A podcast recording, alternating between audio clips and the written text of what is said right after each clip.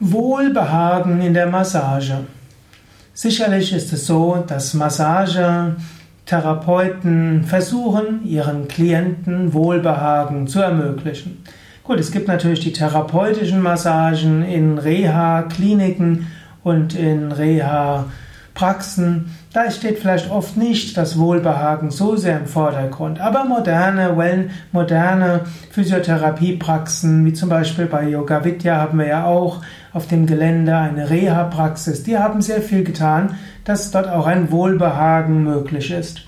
Massage dient auch der Entspannung. Und viele der Wirkungen der Entspannung kommen ja, kommen ja durchaus durch Entspannung. Mensch berührt einen anderen Menschen, das führt zur Entspannung. Wenn du darüber hinaus auch noch ein, ja, irgendwo ein Klima schaffst, eine Umgebung schaffst, die Wohlbehagen ausdrückt, ja, dann kann sich dein Klient viel besser entspannen.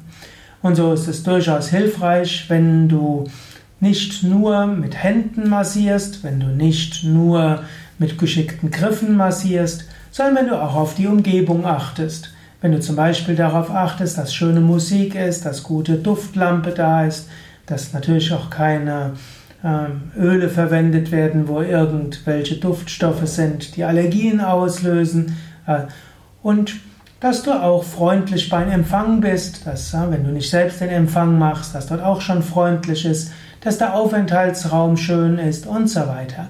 Also sorge für ein gutes Wohlbehagen, indem du dich auch um die Details kümmerst.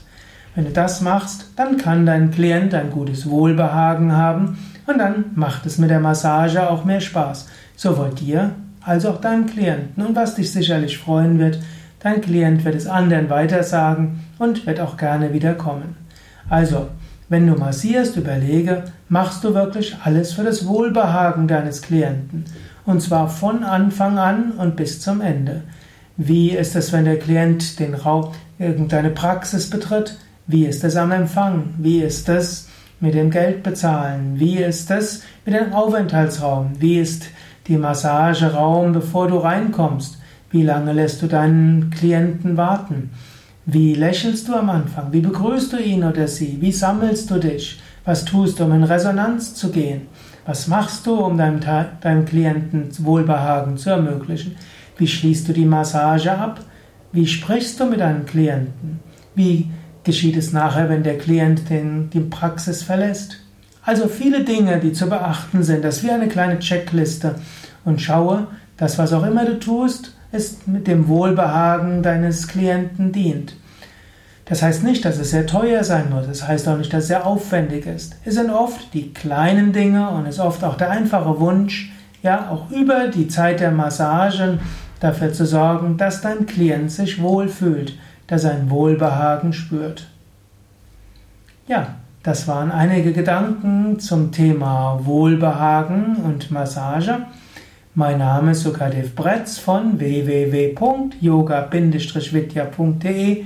Dies ist ein Eintrag im Yoga Massage Ausbildungspodcast, wie auch im Yoga Vidya Lexikon der Tugenden. Ich gebe sehr viele Vorträge über Tugenden und ab und zu mal stelle ich die eine oder andere Tugend unter ein bestimmtes Thema. Das macht vielleicht auch den Tugenden-Podcast und die Tugenden-Videos etwas interessanter, aber vor allen Dingen auch ist es für mich eine neue Herausforderung, mir immer wieder auch zu überlegen, die Eigenschaften im Verhältnis zu einem anderen Podcast-Thema zu setzen. Und das hält mich immer wieder wach. Und es freut mich, dass ich so dann auch meine anderen Podcasts weiter bestücken kann. Ja, ich hoffe, du spürst jetzt auch etwas Wohlbehagen. Ist auch ein Wort, das man einfach so sagen kann. Wohlbehagen. Manchmal, wenn du gestresst bist, kannst du einfach sagen Wohlbehagen. Oder wenn Feierabend ist oder dein Wochenende beginnt, Wohlbehagen.